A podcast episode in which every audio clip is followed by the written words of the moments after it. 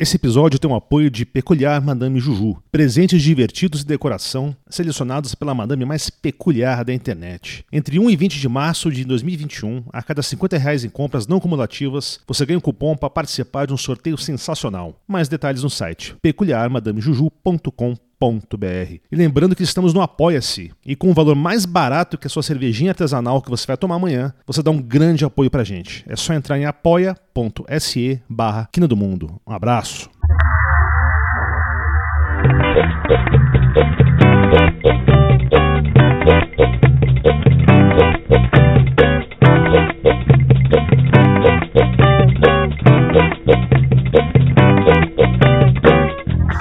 Fala, valentes ouvintes do Quina do Mundo. Vamos aproveitar para falar porque ainda podemos, né? Talvez isso vá mudar logo logo. Estou aqui com o meu, sou Paulo Jabardo. Estou aqui com meus colegas Thiago Januzzi. Opa! André Gomes. Fala, galera. E uma convidada especial, Priscila Leal. E aí, fala um pouquinho sobre você, Priscila. Oi, pessoal. Também trouxe essa cerveja. Boa! Deixa churrasco, galera. Então, é, eu sou geóloga de formação, trabalho já há um tempinho, que eu não vou falar para não revelar a idade, no, no, IPT, no Instituto de Pesquisas Tecnológicas, mas é, também atuo no Sindicato dos Trabalhadores em Pesquisa, Ciência e Tecnologia, que é conhecido também como SINTPQ, que tem como base empresas públicas e privadas de pesquisa, ciência e tecnologia. Legal, Priscila. Vem cá, então você está envolvida com o sindicato. É isso aí. E, e você, por que, que você faria uma coisa dessa, hein? quer não, você não quer, você quer não fazer nada, é isso? É, que não. Que é vagabundo. Isso é coisa de vagabundo, né? Vagabundo. Então, eu, eu sei lá, eu gosto de uma treta, né? Eu acho que a primeira coisa é, é isso. E agora, falando mais profundamente, eu acho que assim, eu, eu, assim, eu não consigo não me indignar com as coisas. E aí, em vez de eu ficar me indignando no cafezinho, me indignando no churrasco de família e essas coisas, e todo mundo fala, puta que pariu, essa mulher é chata. Então eu resolvi me indignar institucionalmente e tentar fazer disso alguma coisa útil, né? Enfim, aí entrei para entrei pro sindicato, fui convidado, os caras em assembleia falaram: oh, você pega o microfone, vai lá, dispara um monte, reclama. Acho que você, você não quer fazer parte da diretoria do sindicato? Isso foi em 2018, ou seja, eu, eu sou meio nova no movimento sindical, embora já tenha trabalhado bastante com representação dentro da empresa e tal. E aí eu resolvi, resolvi ir e tô adorando, tô gostando bastante. É bastante treta, bem legal. Pô, treta institucional, Mas... né? Institucionalizada, é. isso. Mas eu não ganho nada mais por, por isso, antes que perguntem. É um trabalho completamente voluntário. Na verdade, assim, eu tenho liberação parcial, né? É um, um acordo com uma coisa que se chama ACT, Acordo Coletivo de Trabalho. Aí no acordo coletivo de trabalho, que o sindicato faz junto à empresa, está lá escrito a liberação dos dirigentes sindicais. Então, eu tenho meia libera, meio liberação. Então, no fim, é o cabo, quem me paga é a empresa. Eu recebo meu salário lá, e aí, meio período, eu me dedico às atividades sindicais. É assim que funciona. E outro período e meio você se dedica ao resto, né? Ao resto, né?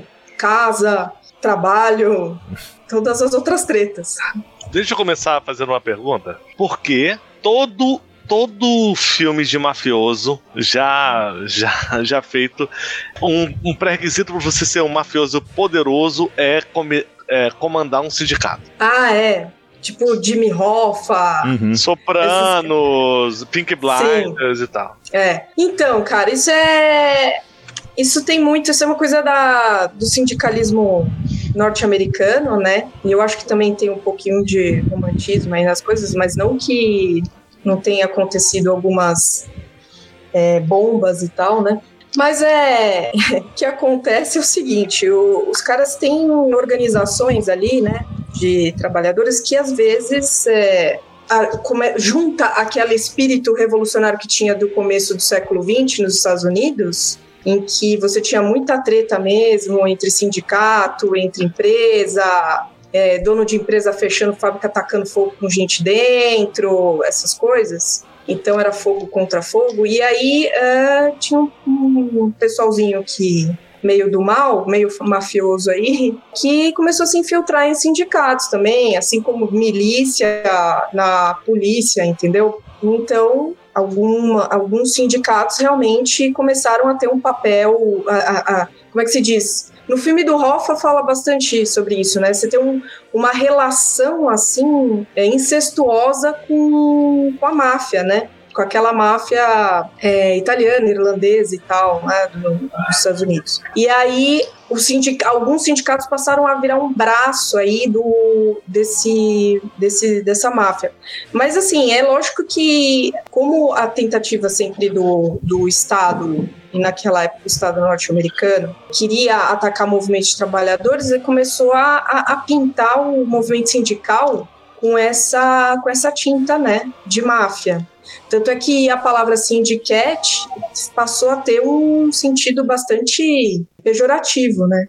É, qualquer e... seriado aí é o Isso. sindicato do crime, né? Coisa desse tipo. Exatamente. E aí o pessoal usa, usa mais é, union, Exato. né? Então, mas isso não quer dizer que todos os sindicatos são assim, certo? É uma, é uma também uma tentativa de demonizar aí de vilipendiar os sindicatos, né? Isso aí, Hollywood trabalhando para poder com o trabalhador. Não só Hollywood, né? Pô, eu acho que eu devia ter feito uma pergunta antes, mas eu vou fazer agora então. Por que, que criaram sindicatos? Parece óbvio. Ah, legal. Boa. Então, não, eu, sindic... eu, tenho uma resposta curta, cara. Porque se, eu... falar, se for vai se foder, eu não quero essa resposta de novo, não. Pô, mano, por que tão. Pô, tanta agressividade aí. Calma, vamos, vamos melhorar o clima aqui no clima do mundo. Pega uma cerveja não, aí, É o seguinte. É o seguinte, negociação entre trabalhador e capitalista é o mesmo tipo de negociação entre pescoço e espada, entendeu? Numa execução. Boa, boa, boa. Talvez se você colocar pescoços suficientes, a espada não consiga cortar mais. Vou resgatar então processo histórico, assim. Aí a gente fica, sei lá, duas horas falando nisso, tô brincando. Eu não sei se vocês já ouviram falar de um livro do Engels, lá vai a comunista chamar o Engels, né? Do Engels, é, chamado A Situação da Classe Trabalhadora na Inglaterra. Uhum. Cara, tem. Tá ligado o filme Gore de terror? É, puta, é aquilo, cara. A situação da classe trabalhadora na Inglaterra era um negócio, assim, plena revolução industrial. Imagine só vocês, lá no, na primeira metade do século XIX. Só, só um parênteses aqui, um negócio que eu dei uma pesquisada que eu achei muito interessante. Um negócio que foi visto como um puta avanço foi na Inglaterra uma lei chamada Factory Act, de 1833 certo? Uhum. E aí, esse Factory Act, essa lei da fábrica, ela proibia é, ou impedia crianças com menos de 9 anos de trabalhar. Crianças de 9 a 13 anos podiam trabalhar apenas, entre aspas, 8 horas né?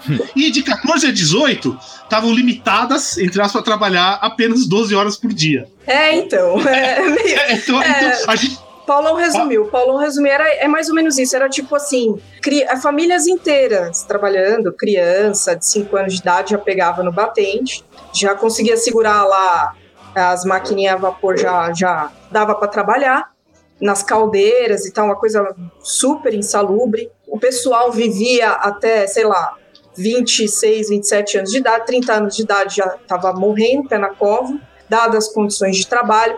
Muitas famílias não ganhavam o suficiente para nem sequer ter um lugar para morar, então morava dentro da, daquelas workhouses que eles chamavam, se não me engano, não falha a memória, acho que era isso o nome em que as pessoas viviam amontoadas, assim, tipo, é, isso nos, assim, para o nosso cenário aqui é, brasileiro, lembra muito senzala, cara, uma coisa muito, muito horrível. As pessoas dormindo, o rato passando, criança comendo, é, mordida por rato, sabe, essas coisas. E, o, e nesse livro do Engels ele retrata é, uma. Porque ele, ele morou lá com esse pessoal, né? Embora ele fosse filho de industrial, ele morou, inclusive arrumou mulher lá e, e retratava, retratou com detalhes, né? No livro o que, que era isso. Então as condições de trabalho eram essas aí. Era a exploração máxima. E aí o que aconteceu? O pessoal começou a, a ficar realmente meio, meio puto. E se começou a se organizar, né? Em, em associações, associações de classe, né? E E aí passaram a reivindicar melhores condições de trabalho, principalmente. Primeira reivindicação era a diminuição de jornada de trabalho. Porque os caras trabalhavam 16, 12 horas, 16 horas, né? Porque eles queriam redução para 12. Era um negócio impensado, era de condições de trabalho desumanas que eles queriam, pelo menos, que humanizasse, sabe? Partiu daí, aí é, os sindicatos nasceram daí, daí teve toda uma história de desenvolvimento que a gente pode, na medida que a gente for conversando aqui, vai falando. Então, só lembrando, né, que os sindicatos eram proibidos, né, em geral. Sim. Nessa primeira fase. Então, por exemplo, o pessoal costuma fazer uma certa ultração paralela ou dizer que os sindicatos começaram com aquelas corporações de ofício, ou de ofício da Idade Média, As né? Guildas, As né? guildas, né? É, tem. É, Assim, é lógico que tava o formato ali, alguma coisa tem, tem alguma influência. Mas a questão fundamental aqui é a seguinte: é, você não dá para você separar os sindicatos da Revolução Industrial. Sim. Por quê? E é, é isso que é, é isso que é o, a, a, gente não pensa muito nisso aí. O fato é o seguinte, quer dizer, antes da Revolução Industrial, toda a manufatura era artesanal. A habilidade do artesão era o que valia. A partir do momento que você começa a pôr máquinas, e, e que naquela podia custar uma pequena fortuna qualquer máquina, então é, você começa a criar uma simetria entre o dono da máquina que tem puta grana, rico pra cacete, e o coitado do artesão que opera aquela máquina, que, que já não tem mais habilidade nenhuma. Uhum. Então você vai piorando a situação do cara.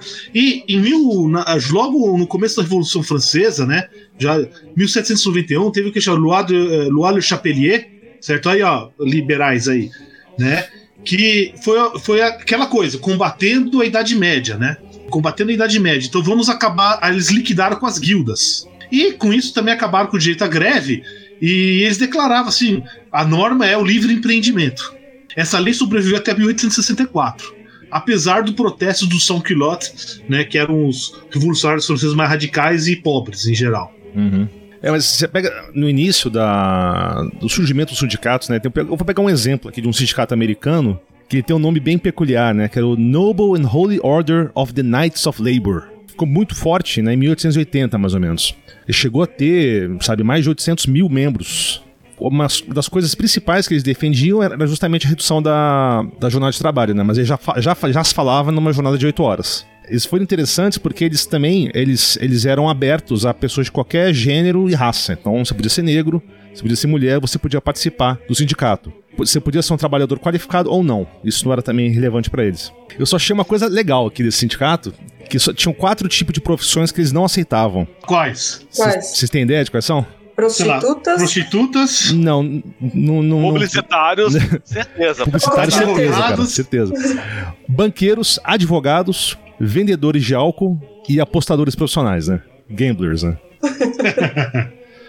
É, faz sentido. Só o vendedor de álcool. liberais. É, o vendedor de álcool achei sacanagem, mas tudo bem. Não, mas sabe o que, que é? Tem uma diferença. Por que, que eu comecei da Revolução Industrial e o Paulo lembrou bem as corporações de ofício? Realmente, se você for ter uma for fazer formalmente qual que é o início do, dos sindicatos, né, da, das organizações de, do, trabalhistas, né, de trabalhadores, aí você vai, você vai ter que se remeter realmente às corporações de ofício.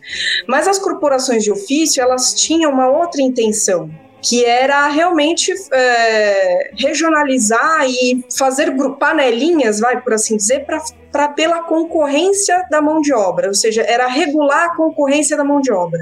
Já os sindicatos pós-revolução industrial, com essa pauta que o Tiago falou, nomeou, né, redução de jornada de trabalho, é, melhoria das condições de trabalho e etc., que data aí da Revolução Industrial, percebe, é uma pauta bastante diferente. Já tem uma, é uma evolução, assim, por assim dizer, dessas agremiações de, traba de trabalhadores, né?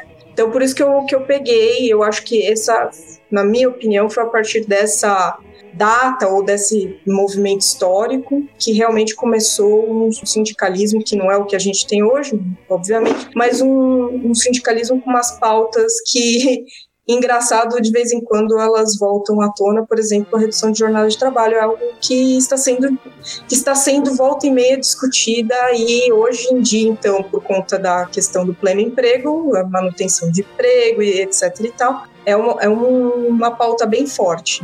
É, já que a gente está falando de história, né, só pegar alguns antecedentes de greve. Egito Antigo, vigésima dinastia, Ramsés III, dia 14 de novembro de 1152 a.C. Né, os artesãos da necrópolis real pararam de trabalhar. Certo? E depois de negociação eles conseguiram o um aumento. Então, então, talvez a primeira greve registrada e também a, a primeira vitória de uma greve, né? Oficial. Mas eram escravos ou Paulo não? Era... não. Eram os, não, provavelmente os artesãos ali, né? Ah, ah, os artesãos. A outro caso aí, existiu um fenômeno que é na, na Roma republicana que é muito interessante. Secessio plebis. Tá? Basicamente uma greve geral. Os plebeus estavam fodidos, então eles declaravam isso aí e saía todo mundo da cidade, cara. Vocês querem isso aí? Então se virem com o que vocês têm aí. A última que aconteceu, teve seis desses aí. A última que aconteceu foi 287 a.C. E eles conseguiram várias coisas, por exemplo, a Constituição Romana Republicana tinha vários aspectos democráticos, que é justamente por isso. Agora, o curioso dessa última, né, foi o quê? O motivo que teve essa, essa briga, né? Só para mostrar que imperialismo e, e direitos trabalhistas não são mutuamente exclusivos. Sempre lembrando disso. O que, que aconteceu? os caras, é, a, os, os, romanos e a maioria dos soldados eram plebeus, né? Conquistaram uma região lá. E na hora de dividir as terras, só deram para os patrícios. É, aí os plebeus ficaram putos. A gente morre para vocês ficarem com a terra. E aí depois disso não teve mais. Mas é só um detalhe curioso. É, mas é interessante pra caramba isso aí, pô. É, não, você falou da, da Constituição Romana, é isso? Então, isso é engraçado como a coisa se repete. É a partir do movimento de trabalhadores que você tem é, do movimento organizado de trabalhadores, né, é, em torno de agremiações, representações ou sindicatos, né, que você tem aí é, algumas é, ações políticas, do tipo a nossa Constituição de 88, se não fosse sindicatos, não, não ia, não ia rolar. Não ia rolar redemocratização, não ia rolar essas ah, coisas. Ah, peraí, mas rico não dá, não gosta de dar do seu coração, oferecer coisas para os pobres e os trabalhadores? Como é que você ah, fala uma heresia desse tipo? É só a Biadória que se preocupa. Ah, é verdade. É verdade. Você vê ela até pinta os murais de, de preto, né? Ai, que tristeza, gente. cara. É, pois é, terrível. Como é que começou o, sindicato, o sindicalismo no Brasil? Isso é então, é um... cara, essa, essa é, uma, uma questão que eu acho que eu vou brigar aqui com você. Não, não, porque mas, com não, certeza não, você vai tô... dizer que foram os anarquistas. Não, eu vou falar pelo seguinte, porque a gente, a gente tinha uma coisa no Brasil que teve até 1888, que se chama escravidão. Pois é. Certo? E eu não sei, me parece que, cara, quando você tem escravos em abundância, né, eu não sei, os, os, sei lá, os outros direitos me parecem meio supérfluos, entendeu? então, cara, em 1889, esses trabalhadores livres, eles é, começaram a formar ex-escravos, né? Conhecido também como ex-escravo, eles começaram a formar é, organizações. Isso porque, assim, é, desde antes eles estavam já acostumados, mesmo sendo escravo, não tem direito porra nenhuma, eles já estavam acostumados a se organizar. Afinal de contas, quem leva chibatada todo dia sabe o valor da solidariedade. E aí, os caras já formavam, fugia, formava quilombo, o bagulho era organizado. Pergunta para os arqueólogos por aí, pessoal de história, vai, vai contar umas histórias muito bacanas, né, sobre formação de quilombos e organização. E aí esses caras, eles começaram a já, é, a partir de um ano depois, assim, coisa imediatamente após, já formar associações de, de trabalhadores, trabalhadores livres. Porque, veja só, qual que era a principal reivindicação deles? Eu acho até, anotei o primeiro nome do, da associação, eu fiz uma bagunça aqui, não, assim que eu achar eu falo. Eles queriam é, o fim do, do castigo físico. Aliás, o Brasil teve várias revoltas, inclusive no, ah, teve a revolta das Forças Armadas, exatamente. exatamente. É, a Marinha. Eu ia citar isso.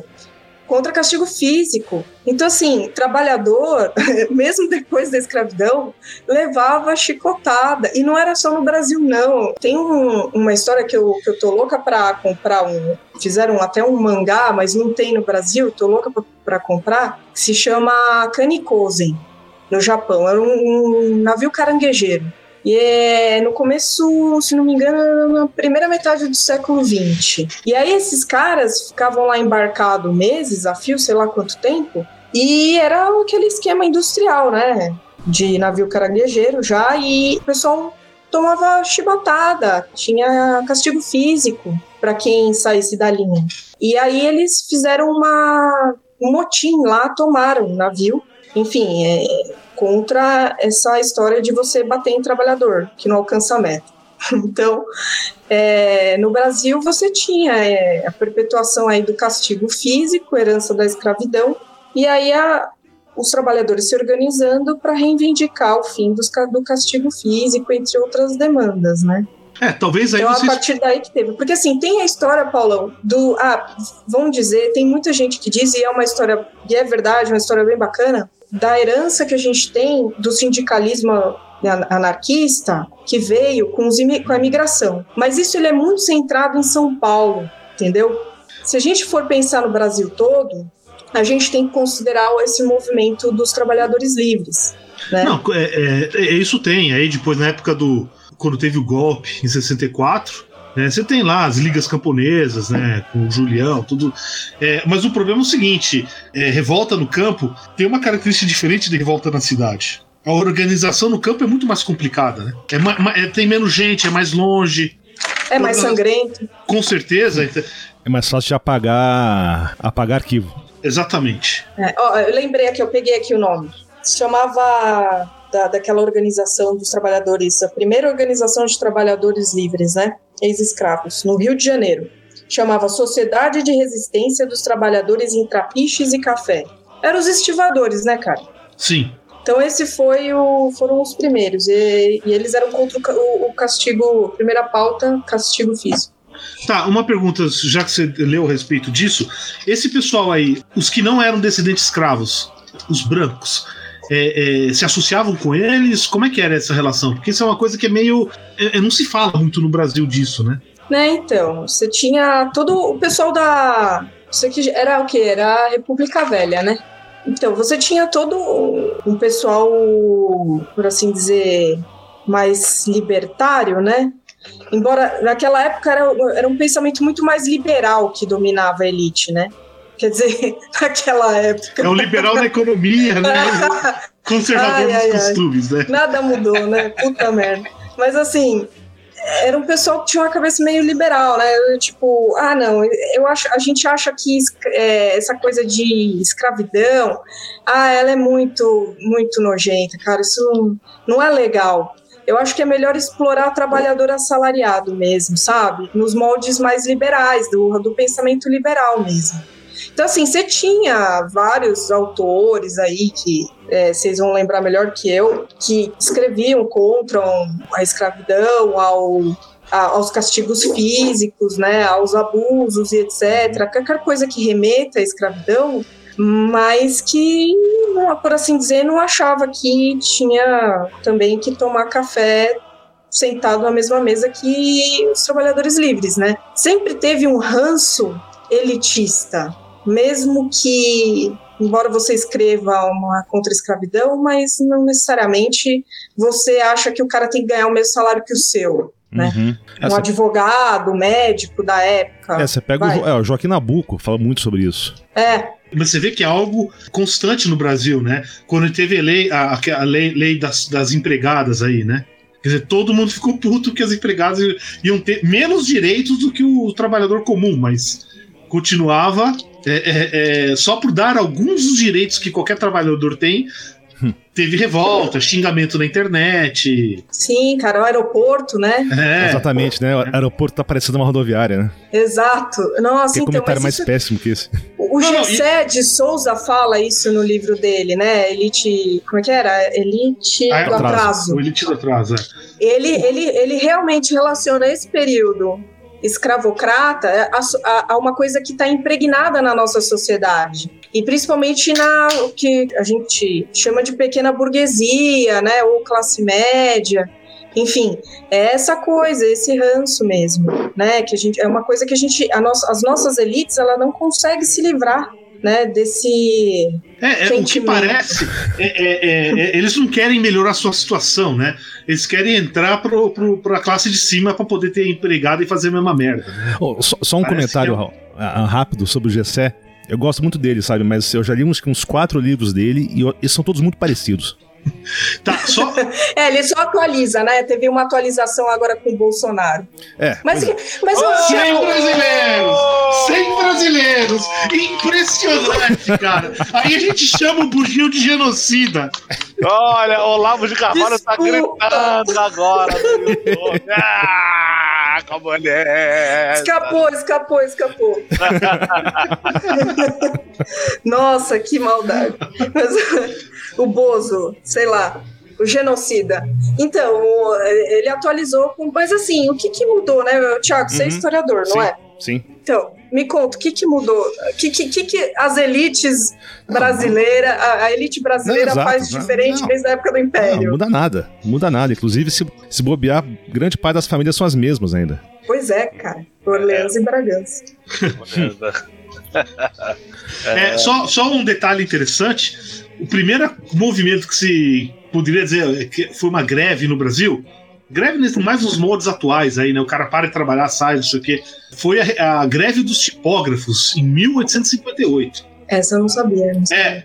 E assim, e aí você para pra pensar, porra, tipógrafo é uma espécie de elite, né? Num- Uma sociedade que tinha um regime de escravidão.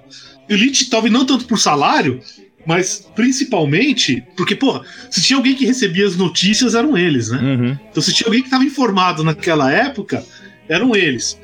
É lógico que a- a- é- é, não deu muito certo, aí eles, tentaram, eles foram demitidos, teve uma puta reação, não sei o quê, todo mundo indignado com essa baderna. Assim, é, é- é- não dá pra dis- distinguir, se você não.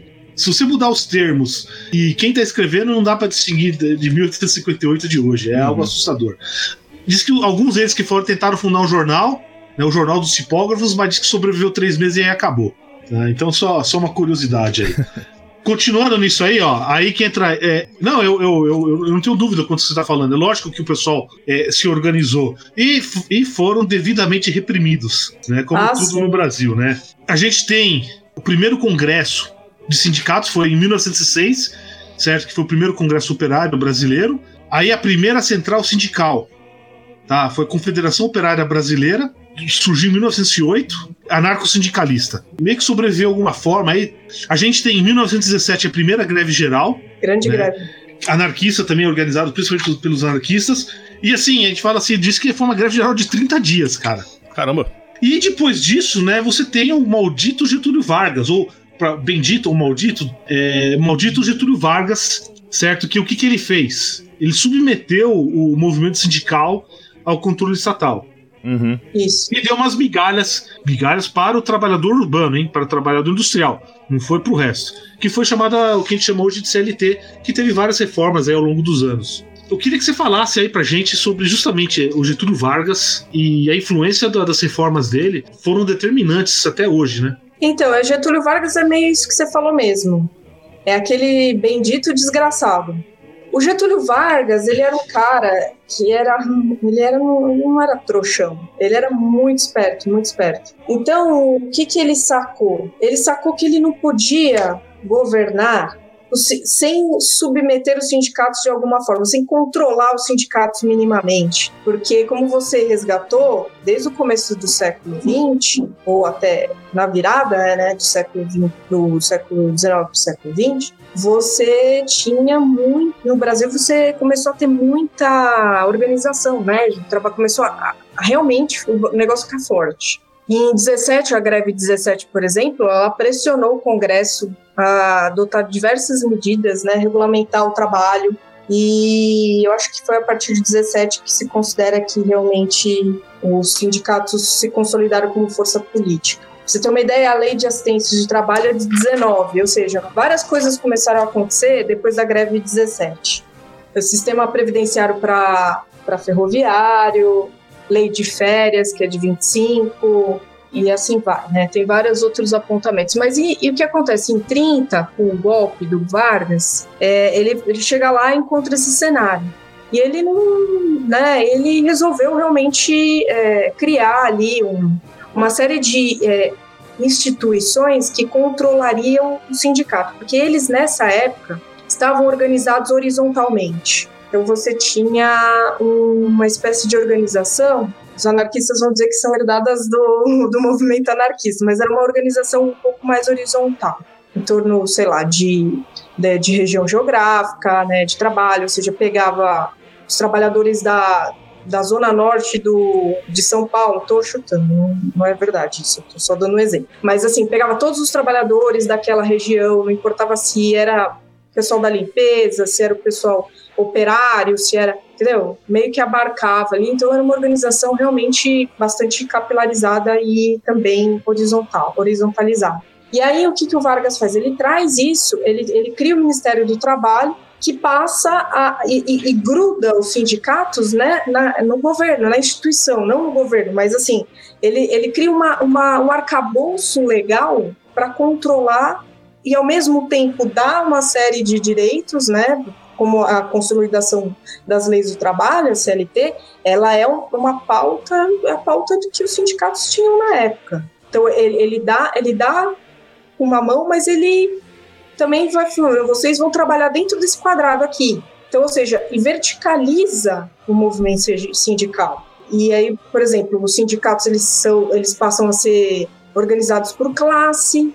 Os sindicatos eles, eles se ligam uns aos outros através de federações de classe, ou seja, você não tem aí uma grande central que abarca os trabalhadores, como foi anteriormente. Depois, mais para frente, vai, vai rolar também, mas quebra a organização, uma parte da organização sindical. Então, no fim e ao cabo, ele deu um monte de direito. Ah, puta, a maior parte dos direitos que estão sendo destruídos hoje, que a gente viu pós é, 2017, foram criadas na época do governo Vargas. Mas tem um custo, né? Ele controlou, ou seja, o cara é esperto, hum. meu, ele não é, é otário. Ele fez direitinho. Que tinham. ele foi tão esperto que meteu uma bala na cara. Isso foi é? 20 anos depois, né? É, isso foi num outro contexto, mas. Foi 20 anos não, não, depois. Não, não, claro, em relação a isso não. é, não, é, mas uma coisa mas é assim. Mas é para os milênios saberem que Getúlio Vargas meteu uma cara. Um, Sim, um e, na cara. Acho que foi no peito, né? Eu não me lembro. Acho é, foi, foi no, coração, é, foi no peito. Foi no peito. Mas você sabe que com isso aqui, ó, ficou... Aqui, ó, é o Kina do Mundo espalhando fake news. é lógico. faço caramba, faço questão. Vai, vai André Gomes. Mas você sabe que foi por causa da bala no peito do Getúlio Vargas que a gente não sofreu golpe militar em 54. Foi Levou, só... Atrasou por 10 anos. Ele atrasou por 10 anos, então isso foi um favorzão que o Vargas fez, Tem... né? Tem uma ah, meu, ninguém é todo bom e nem todo hum. ruim, né, cara? É verdade, isso aí é verdade. Mas, não, essa... não é verdade, cara. É, eu é verdade. conheço alguém aqui é, é, é, no topo da cadeia alimentar aqui do Brasil que é todo ruim, cara. Ele é a família ah, inteira. filhos dele. Não, pros filhos dele ele é um cara bom, velho. pode ser. Talvez. Pode ser. Mas só uma, uma, uma coisa, tem uma história da minha família sobre o Vargas eu só não vou lembrar exatamente quem foi. Eu acho que era o meu bisavô. Com a CLT, ou algum, alguma reforma dessas, eu acho que foi com a CLT. O dono da indústria que ele trabalhava, que era uma fabriqueta pequena, ficou apavorado e demitiu todos os funcionários. Né? Porque ele ficou com medo, não, a CLT vai me quebrar, não sei o que, ele demitiu todo mundo. E ele entrou numa puta de uma depressão, três meses morreu. E aí, acho que era minha bisavó, se não me engano. Ela teve que cuidar do resto da família por conta própria, lavando roupa. Porra. Mas sabe que eu, uma parada sobre CLT, já que a gente entrou nesse assunto, o mercado de, de publicidade tem muita gente que é frila barra PJ. Ah, o cara entra como frila, e aí, porra, a galera deixa o cara. Ah, beleza, já, já tá metendo uma nota aqui, não tô falando de estagiário, tô falando de, de freelancer mesmo. O cara mete uma nota aqui, vai metendo e vai ficando, entendeu? Aí chega uma hora que o cara vai embora, e aí, seus direitos não tem, e ok. Aí, pô, trabalhei em umas empresas que eles faziam um esquema que era o seguinte: pegava o PJ e dava todos os benefícios de, de CLT, mas não assinava a carteira. E aí, beleza, a galera ia trabalhando, enfim, isso não onerava tanto o dono da, da empresa, mas não dava segurança absolutamente nenhuma pro funcionário. Tanto que quando você é, pegava, e aí era, porra, fazia três meses de experiência, e depois tinha que ser na carteira. Cara, de 10, 6 e meio falava, não quero que assine minha carteira. Eu quero continuar PJ. Porque você tinha menos descontos. Só que, só que os outros quatro ou três e meio estavam é, querendo isso para ter uma segurança de não ser demitido na loucura do patrão, tá ligado? Você é PJ, o cara vira e fala assim, ó, oh, mano, valeu. A decisão eu tô falando do meu mercado. Para mandar um funcionário embora era mais difícil quando o cara era CLT do que era PJ. PJ é descartável, segundo eles, tá? Eu não sou dono de porra nenhuma. E muita gente queria, uma, uma parte queria realmente ter essa estabilidade, é o contar no próximo mês. E uma galera queria o dinheiro imediato e ficar ganhando no PJ, trabalhando Porque aí, se ele não quisesse também ele ir embora, não devia nada pra ninguém, a empresa não devia nada pra ninguém, e isso acontecendo. E aí eu não sei, sabe? Eu sou, eu sou CLT, enfim. Sempre quis ser, sempre trabalhei para isso, para poder ter uma, uma certa estabilidade, os benefícios, os impostos pagos, enfim. Eu nunca fui a fundo para fazer uma conta de que pô, seria melhor discutir com o patrão. Cara, CLT é pra mim, velho. Pra mim, se foi segurança, segurança, segurança. Mesmo que não seja bem assim. Porque o cara quer mandar embora, vai, vai, vai mandar embora. Mas ele tem que pagar algumas coisas e tem muito empresário vagabundo, filha da puta, que se joga em cima disso para poder escolher no dedo. É mais fácil de mandar embora. O cara produz pra caralho, mas é mais fácil o cara CLT. Ou, ou, ou o cara PJ. Olha, e aí manda embora. Isso é aí. Eu vejo isso todo o mas, não, não, dia. Isso é a realidade, certo? É, mas aí tem que dizer uma coisa que o pessoal lá do sindicato fala, né? Porra, é, o CLT você não tem direito nenhum, cara. Quase nada. O, a empresa te manda embora na hora que ela quiser. A única coisa é que tem que pagar 40% do, do FGTS, só isso.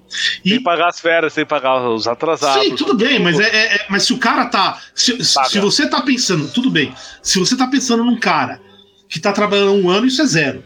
Ou praticamente zero. Sim, sim. Tá certo?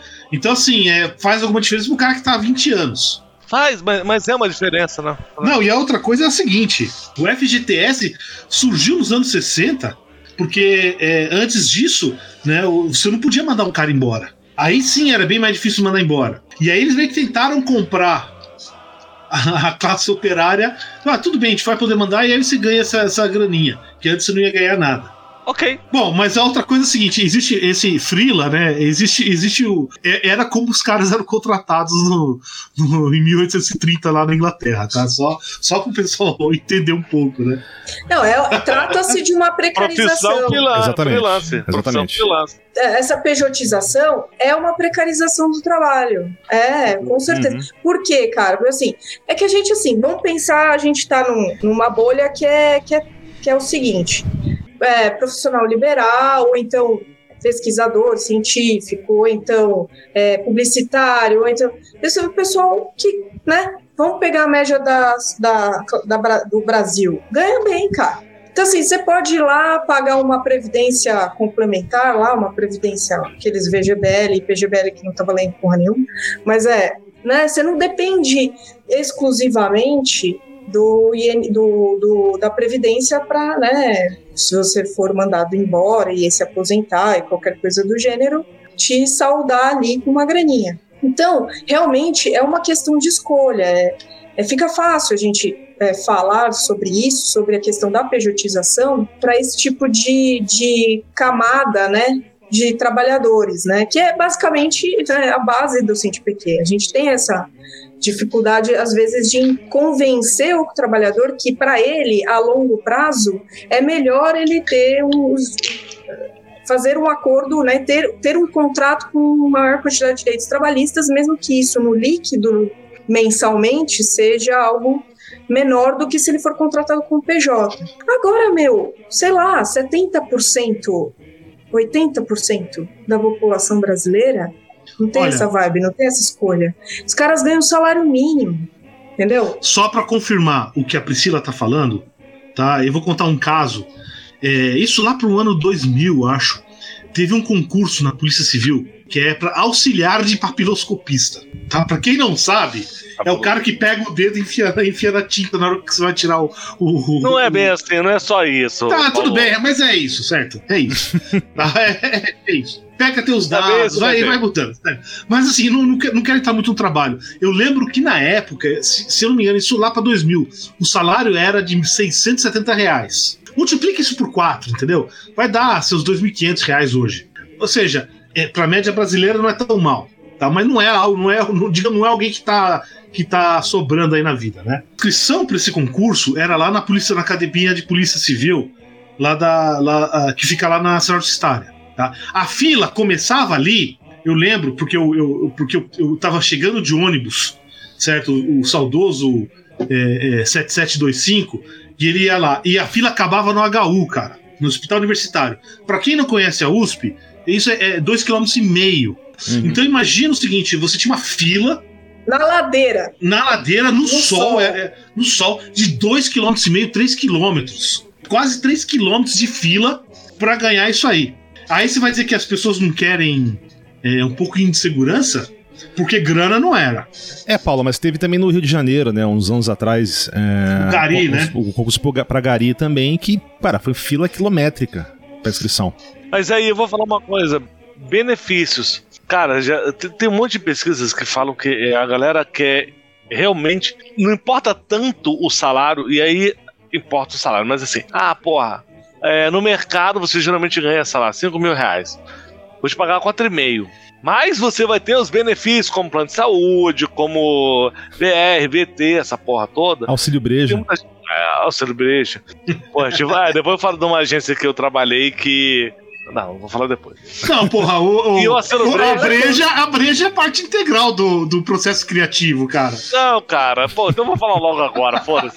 Tem uma gente que eu trabalhava que sexta-feira, às 5 da tarde, você sentiu o cheiro de pipoca, porque assim, e ela da cozinha começaram a, começava a fazer pipoca, pipoca, pipoca. Você sentiu o cheiro de pipoca 5 horas da tarde, sexta-feira, quer dizer que a breja tá liberada. Então, você ia lá, pegava uma cerveja lá na, na, na, na geladeira da, da gente, sentava na tua mesa, ninguém te julgava. E ó, daí pra frente, maluco, de 5 até 7 horas era cerveja e pipoca, é. foda-se depois invadia na balada lá dentro da própria agência, que tinha uma puta mezanino, era, era sensacional. Mas você quer perguntar, só, só, tra... só, benefícios, benefícios. É, mas você só tra... um detalhe, né? Você trabalhava até que horas? na sexta. Até 10 e meia, é óbvio. Aham, ganhava Não, mas só um detalhe.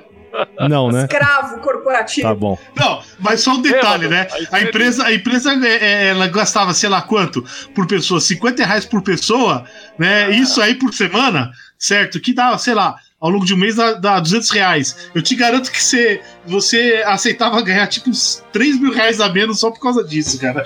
Não, é o papo-aranha da Google, do esquema trabalho Google, né, cara? Cara, isso você, parecia, você falou uma parada que assim, eu, eu, de verdade, eu vou falar que é pessoal. Eu, eu sinto um, mano, um pânico quando eu penso no, no esquema Google, Facebook, é, Amazon, onde Gol de quem?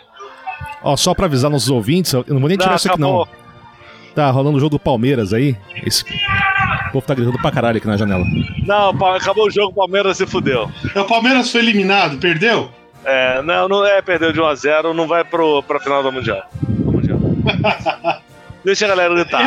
Olha, que, que vergonha, né, cara? Os caras ganham a porra do negócio da pandemia, faz toda a festa pra ser eliminado pelo Tigres. Vai, Palmeiras México! Não tem mundial. Palmeiras não tem mundial. Olha lá. Chupa porco! Porra, entrei vamos, vamos, Eu quero ver o puginho de camisa do Palmeiras agora, cara. é verdade. E aí é o seguinte: muita gente vai pela segurança. Então, Pô, o cara entra, tem um plano de saúde, cara. Plano de saúde hoje é um diferencial de, de uma empresa séria, entendeu? Então tem gente que vai su se sujeita a ganhar um pouco menos do que o mercado se ele tiver um benefício legal.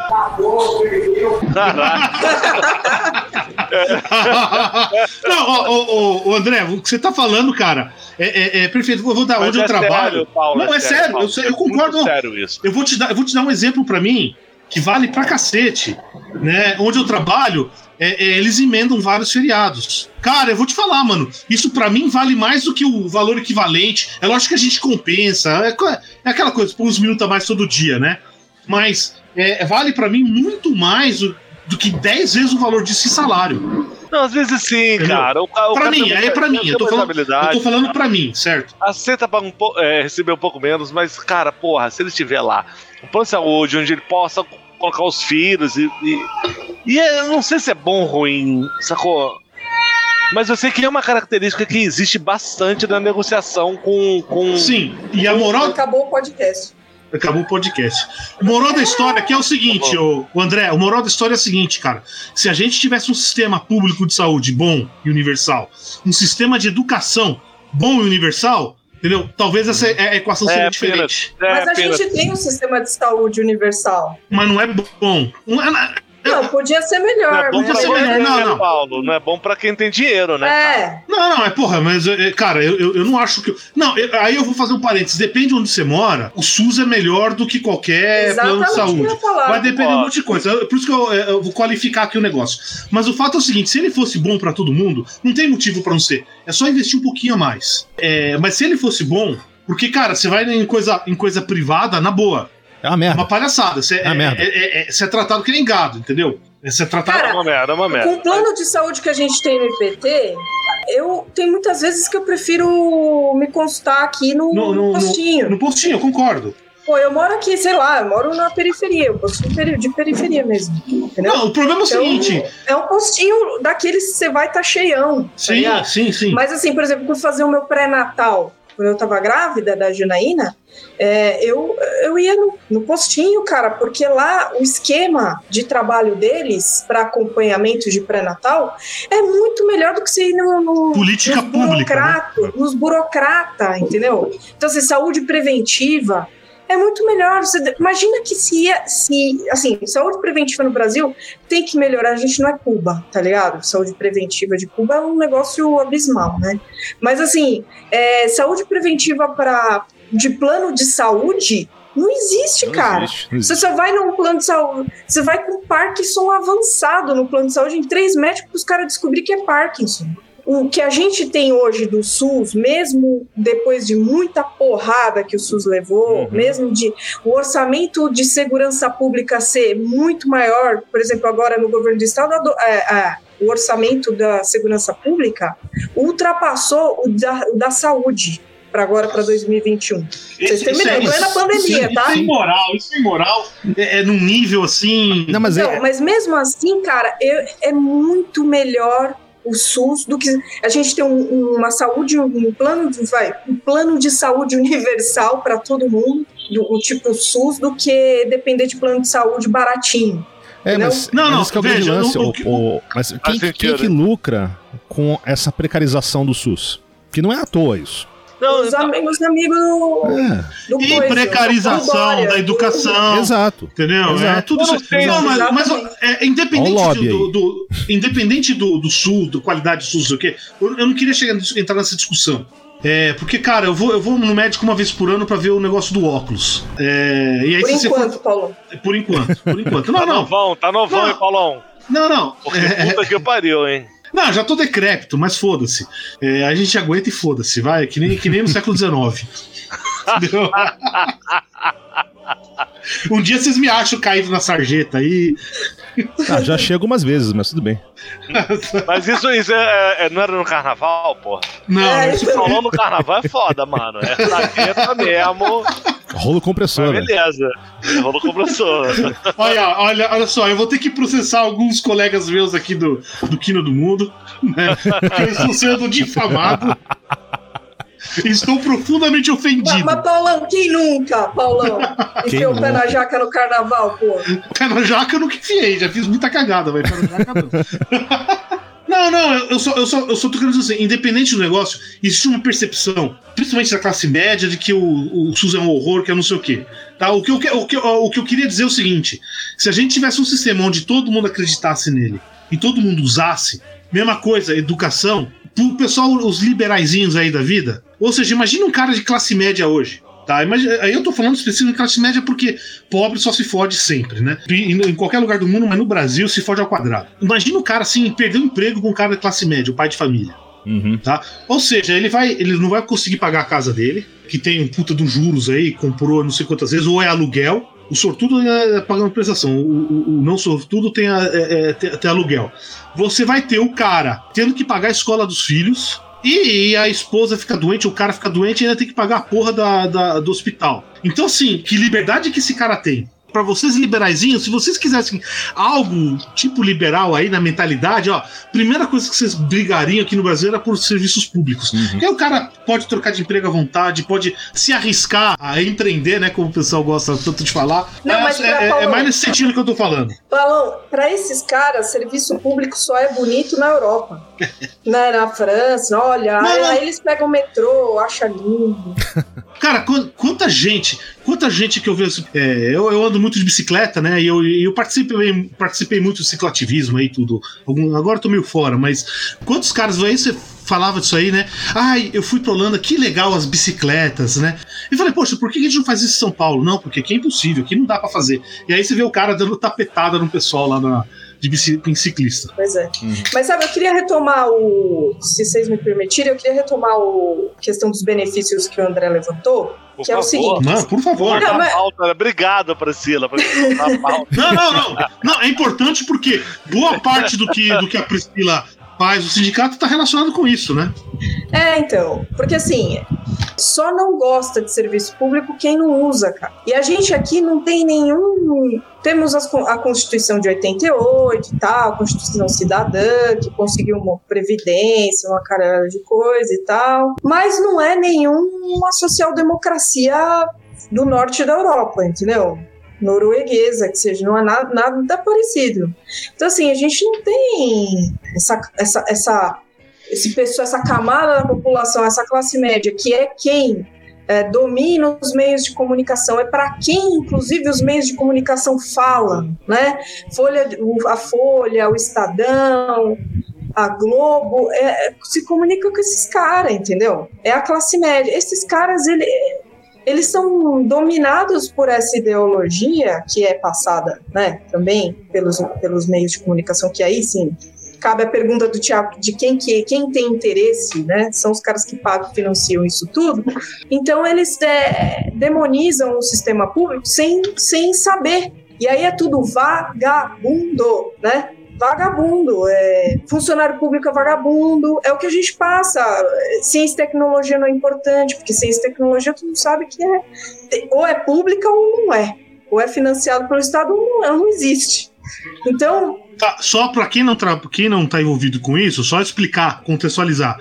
É o seguinte, você não sabe se você vai conseguir construir uma nave espacial, certo? Ainda. Então existe muita incerteza. Então quando que a iniciativa privada quer, gosta de pesquisa? Quando ela sabe que vai dar certo.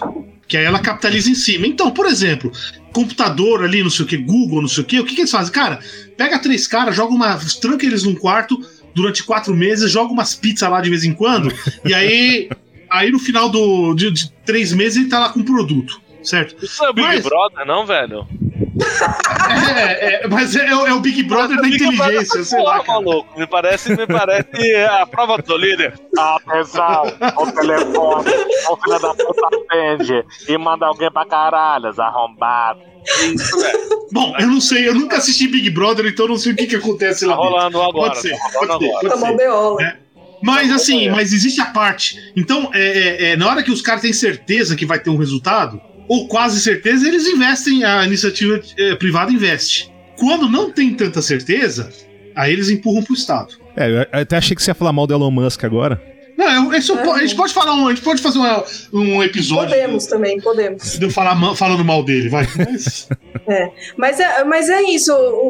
Ó, vou te falar, quem usa é, serviço público, não tem moral nenhuma para falar, criticar porra nenhuma.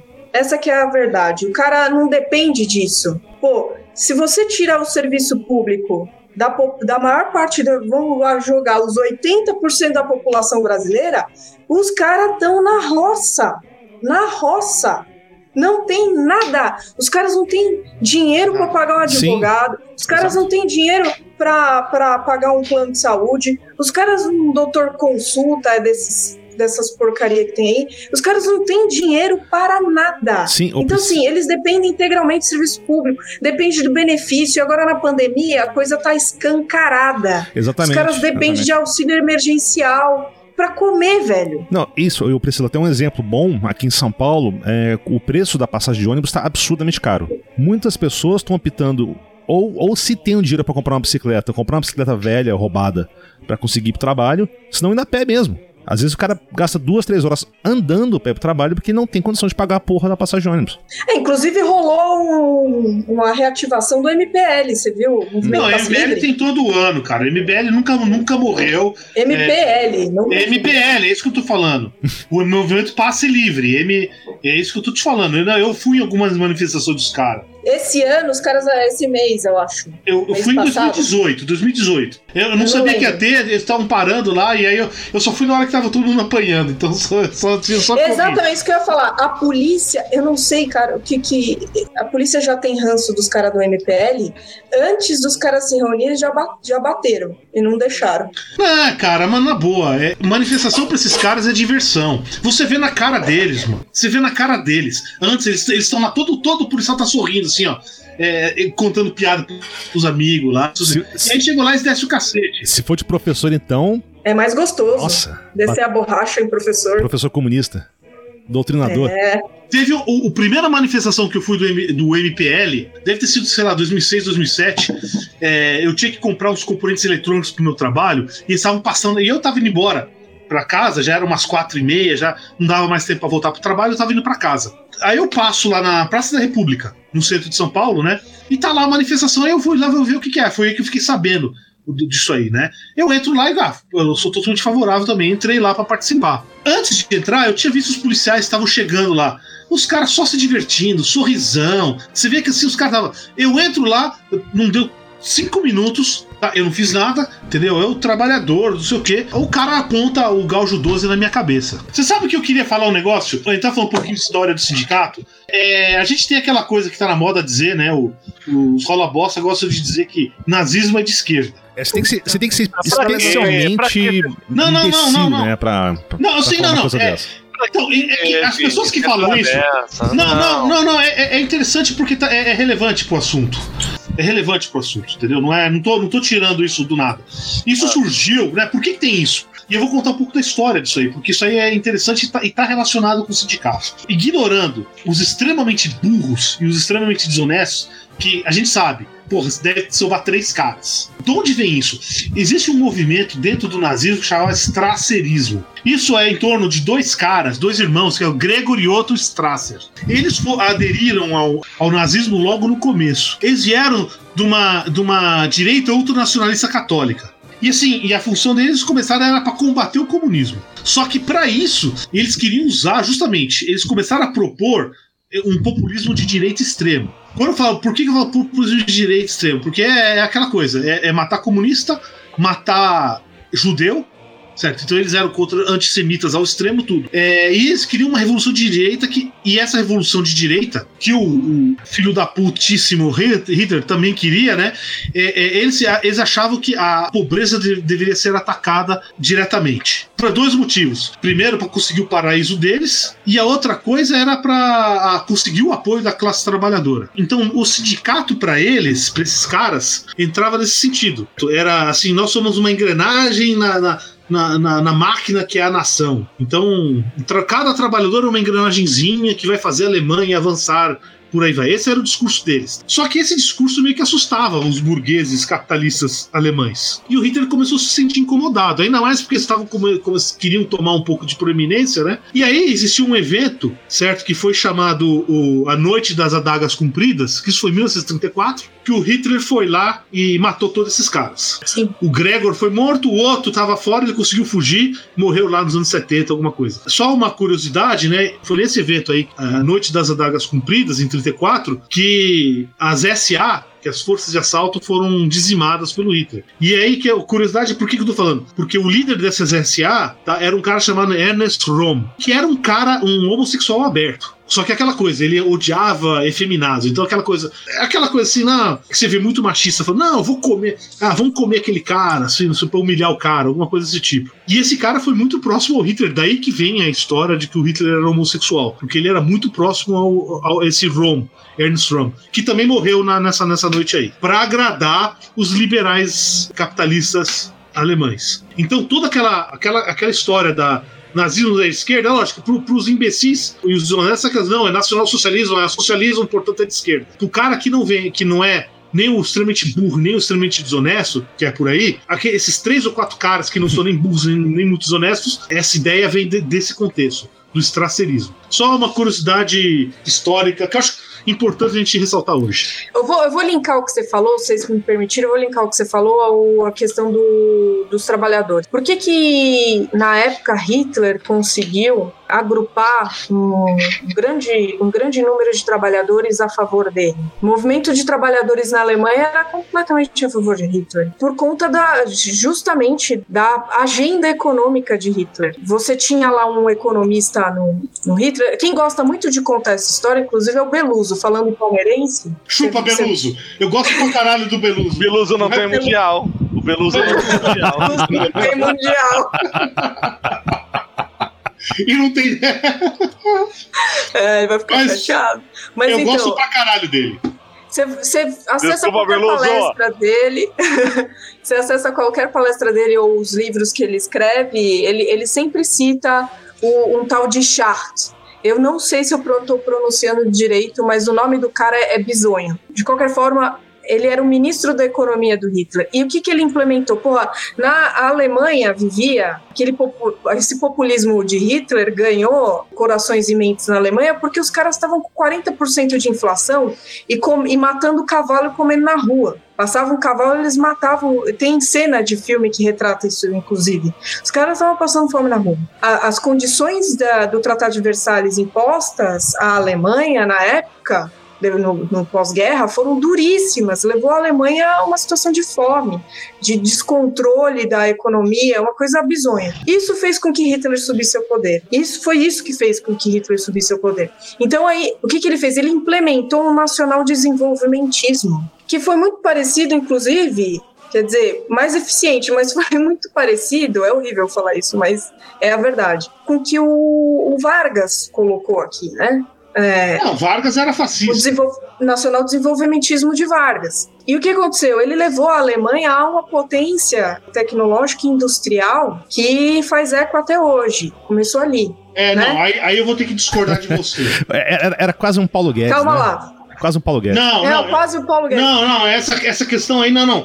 Isso é, existe um mito que a Alemanha era uma puta de uma potência científica que não sei o que, que fazia tudo. O, o problema é o seguinte: tinha muito cientista bom, tinha. Então você vê, o problema é o, o que acontece é o seguinte: é que começou a Segunda Guerra Mundial e, e, e, os restos levaram uma lavada no começo. Então, em vez de descobrir, não, nossos militares são incompetentes, tiveram que inventar um super inimigo que tinha super armas. E aí se criou todo esse uhum. mito em cima do, da, da potência tecnológica alemã, que não era melhor do que o resto da Europa em nada. Não, calma lá. Eu tô falando da Alemanha de 30, antes Sim, da Segunda Guerra Mundial. Tudo bem, mas não, mas não é uma potência. Ela, Hitler acende, e depois da, da Segunda Guerra você tem também. Depois da guerra, você a Alemanha sofre bastante uma crise econômica, inclusive por conta da, das consequências da guerra. Mas nada comparado ao que foi a, a Primeira Guerra Mundial para a Alemanha. Perfeito. Não, isso... E aí o que aconteceu? Tava todo mundo sem emprego Imagina, na década de 30. De repente, o Hitler, com guerra e com, com essa indústria que ele conseguiu,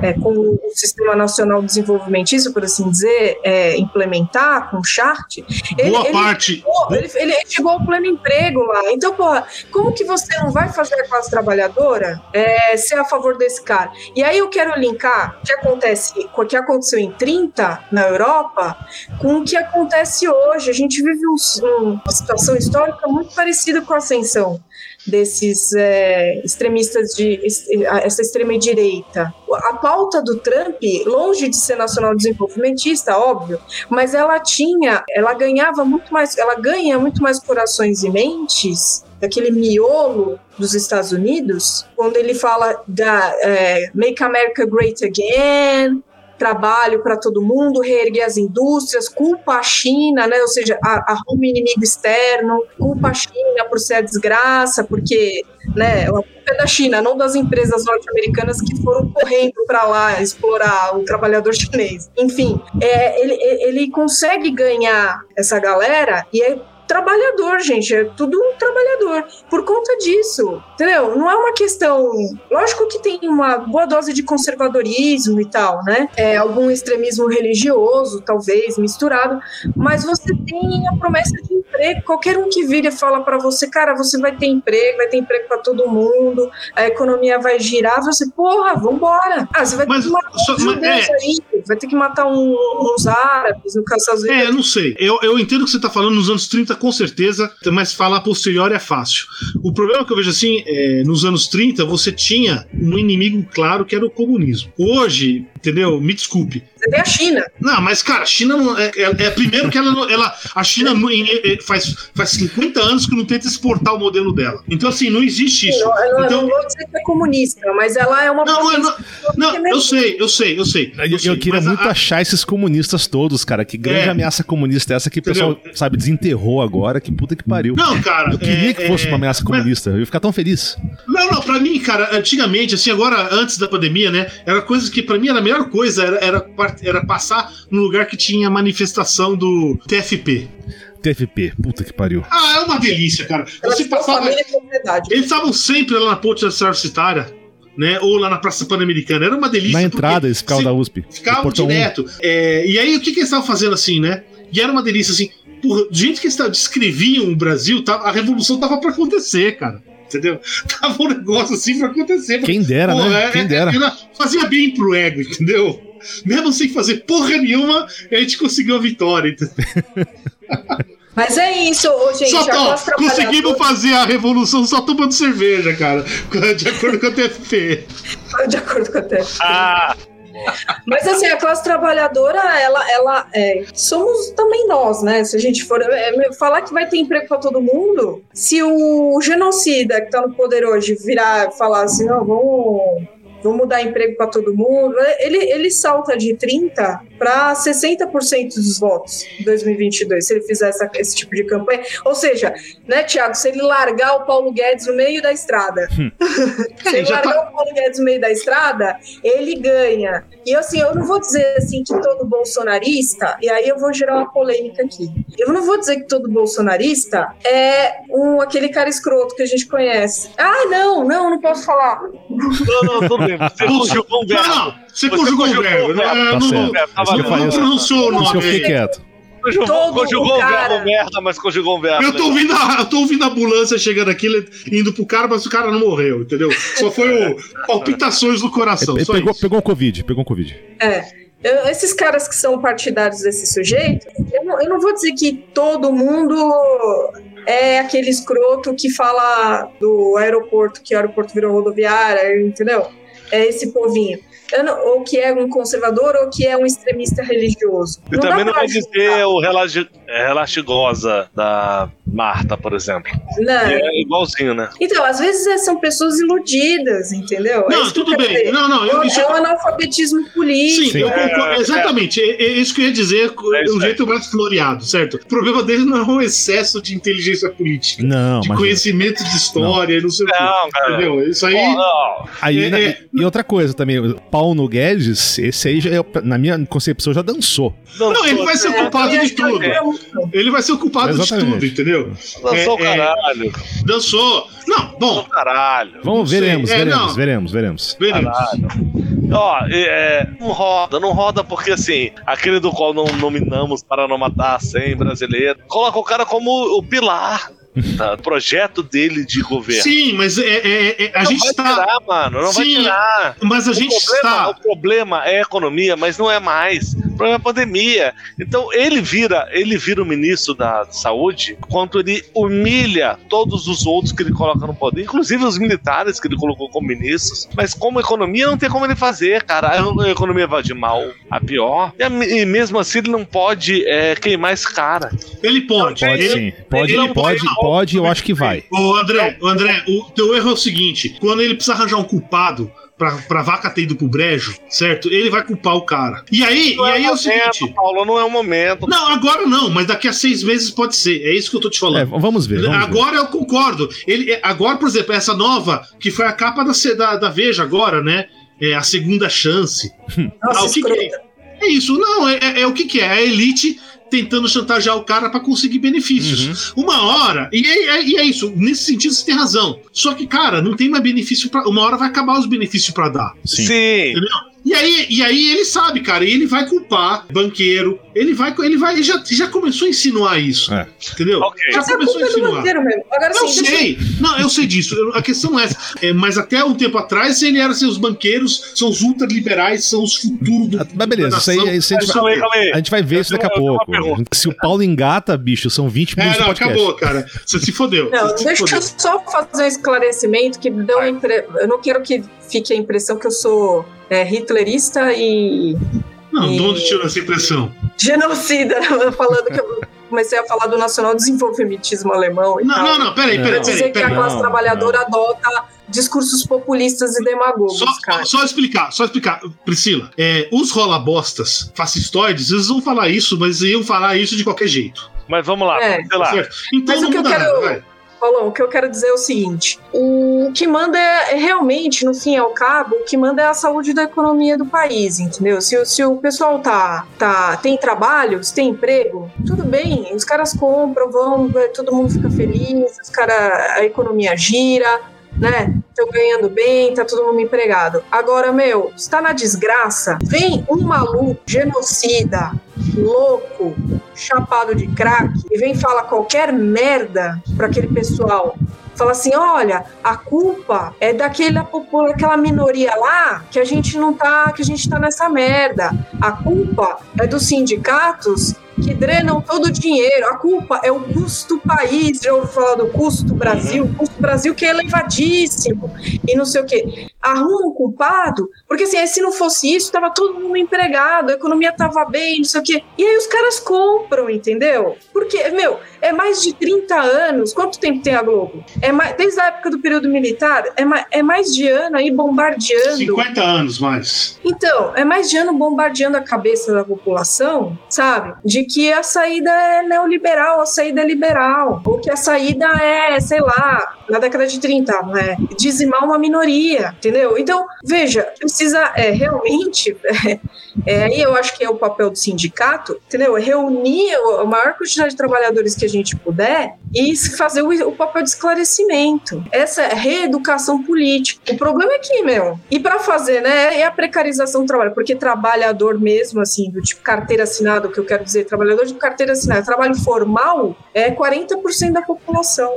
É, Os trabalhadores, não tem mais trabalhador formal. E isso quebra as pernas do movimento sindical. Então, é, no fim ao cabo, aí eu aqui entrar numa outra questão, assim, o movimento sindical, eu queria que vocês levantassem essa questão, o que o sindicato tem que fazer? Eu acho que o sindicato realmente ele precisa é, se reinventar, ele precisa realmente mudar a estratégia. Não dá para ficar só representando, não dá para ficar fazendo papel burocrático de representar só trabalhador formal. Bom, aí entra, eu, eu, justamente eu ia querer levar nesse, nesse sentido, né? E aí eu, eu vou falar um negócio, já falei para você isso antes, que o sindicalismo hoje, de, de uma maneira concreta e formal, assim, é uma instituição extremamente conservadora. Quando eu falo conservador, eu não estou falando que o que esses imbecis do MB de Brasil MBL falam, tá? É, eu tô falando conservador no sentido original da palavra. É, a gente vai funcionar de acordo com as regras que está agora, a gente não quer mudar nada, ou seja, as mudanças é fundamentalmente, cara, sindicato briga aumento de salário e, sei lá, e aumento de benefício. Hoje, é, não redução de salário e, manutenção, e, de, redução de uhum. manutenção de benefícios, né? Então é funda fundamentalmente isso hoje. Tá? É. Que é, é, é um problema sério. E aí, aí tá, qual que, é por que, que eu tô falando isso? Porque isso foi o, o, legado do Vargas. Ele criou o direito trabalhista, então toda a questão do sindicalismo ele é totalmente ritualizado. O sindicato não pode fazer nada além disso. Do jeito que ele tá agora, ele não pode fazer nada além disso. Ah, não tem mecanismos legais. Como é que você faz um sindicato do cara que não tá é, CLT, por exemplo? É, é.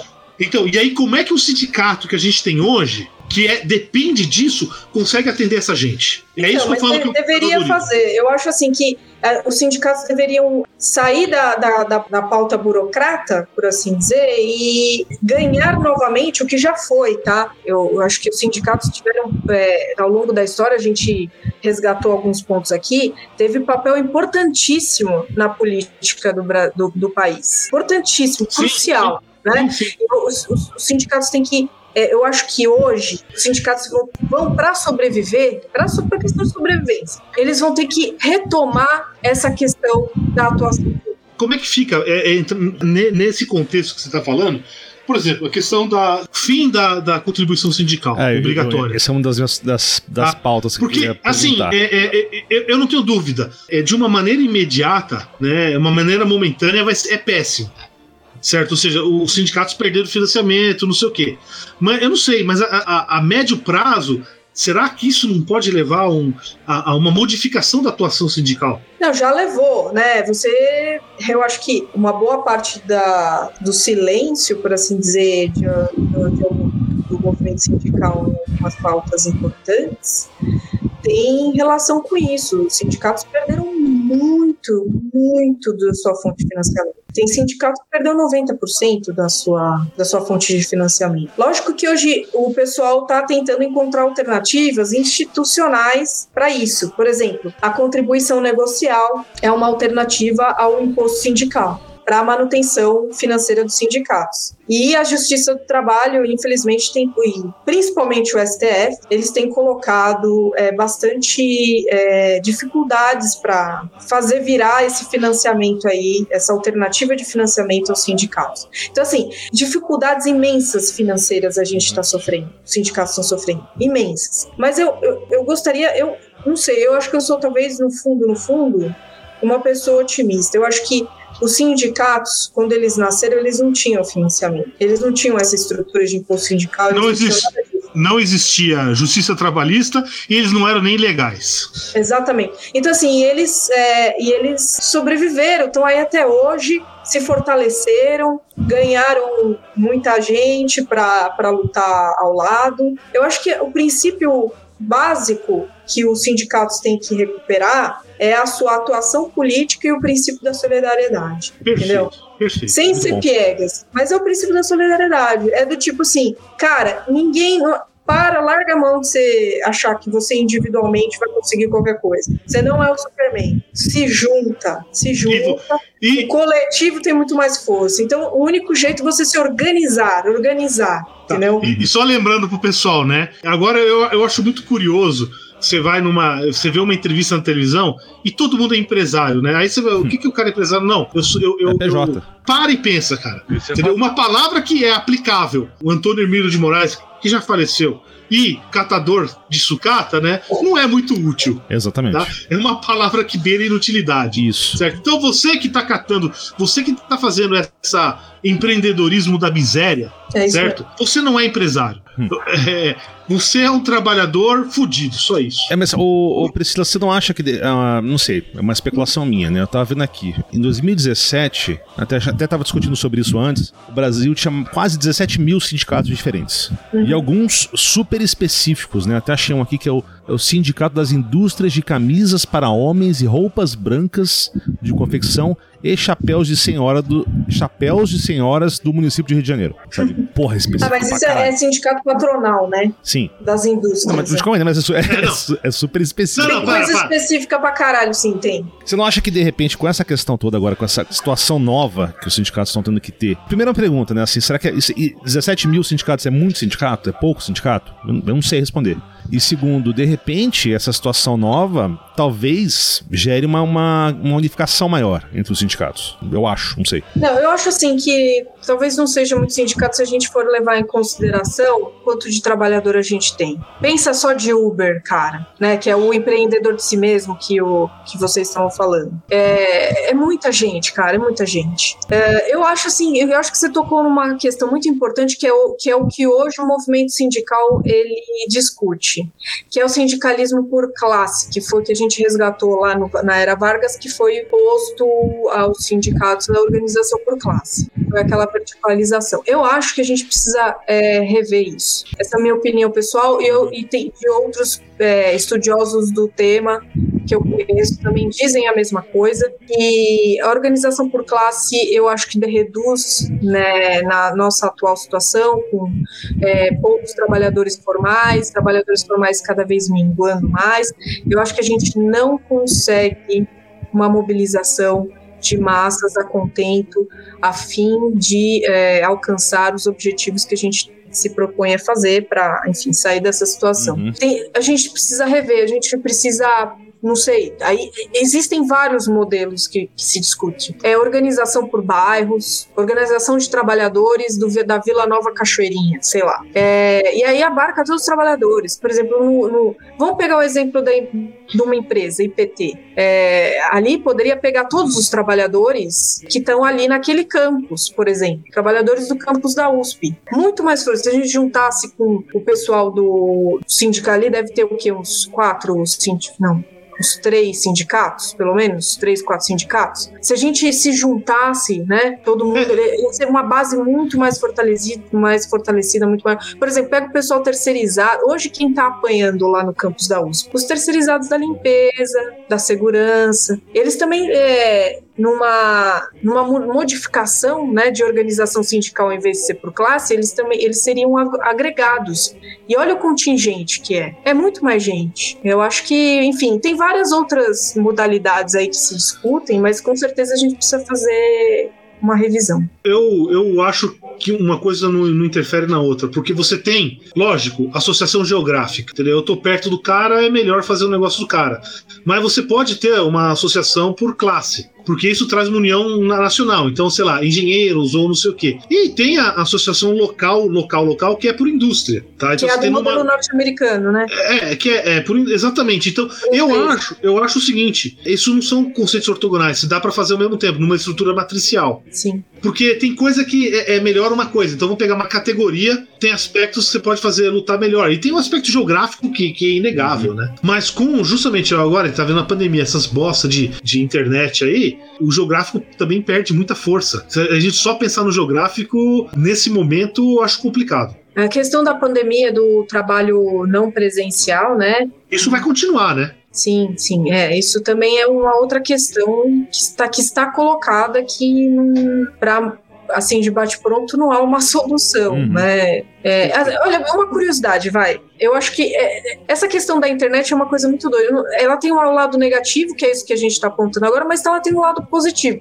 Por exemplo, quando a gente vai fazer assembleia presencial, a gente, sei lá, tem lá umas é, 40 pessoas, 50 pessoas. No, numa sala. Física. Numa empresa, numa determinada empresa. E 50 lá é pessoas é aparecem. Numa sala tudo. Quando a gente, essa mesma empresa, a gente pega e faz uma assembleia virtual, que agora na pandemia a gente está fazendo assembleia virtual. Aparece 300, cara. Mas quem tá prestando atenção? Ah, bom, aí eu não vou entrar.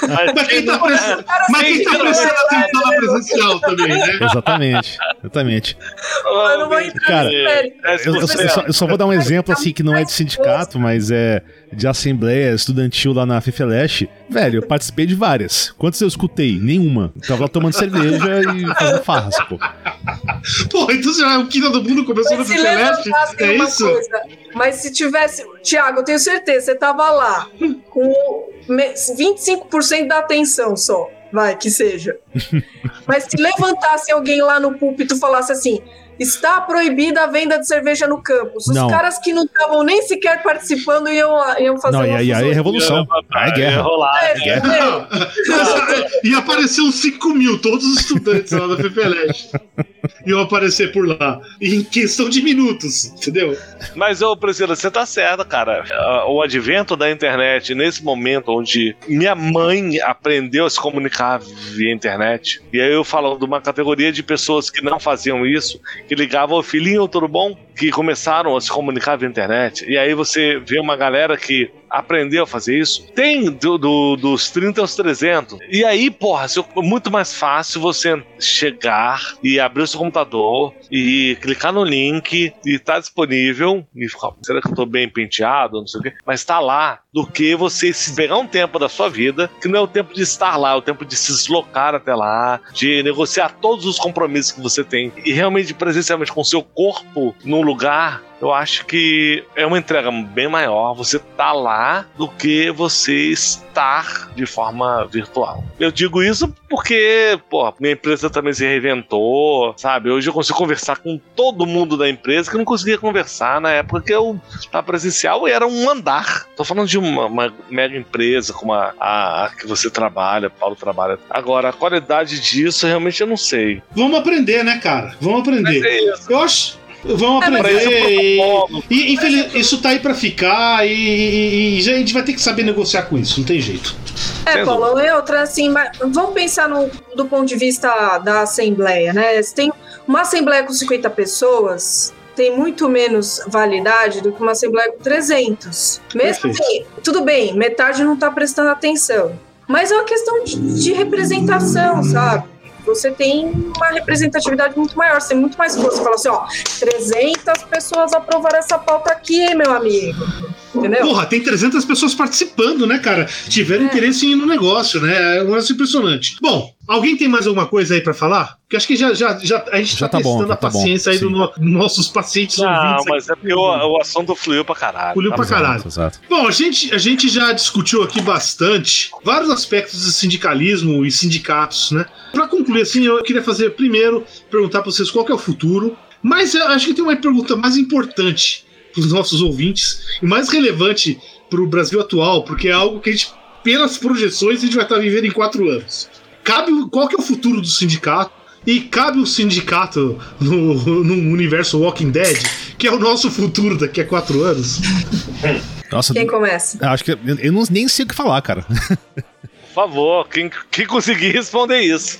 É você, Priscila. Você que é. a- Não, eu acho assim, ó, que o sindicato tem futuro sim, porque eu continuo achando que é a principal é, instituição que organizadora de trabalhadores, e trabalhador é um negócio que nunca vai acabar no- dentro do mundo capitalista. Assim, sempre, né, considerando que não vai haver uma revolução intersa- internacionalista e implementar o socialismo mundial tão em breve. Mas dentro do mundo capitalista é, é a organização, a única organização que realmente consegue agregar os trabalhadores e são os sindicatos. Mas eu acho que os sindicatos, assim como os sindicatos desde a época do, das organizações de ofício, eles se modificaram, né? Depois da teve a era da Revolução Industrial, depois teve é, no Brasil golpe militar, acabou com os sindicatos, e aí depois você teve o renascimento em 78 do novo sindicalismo, da onde veio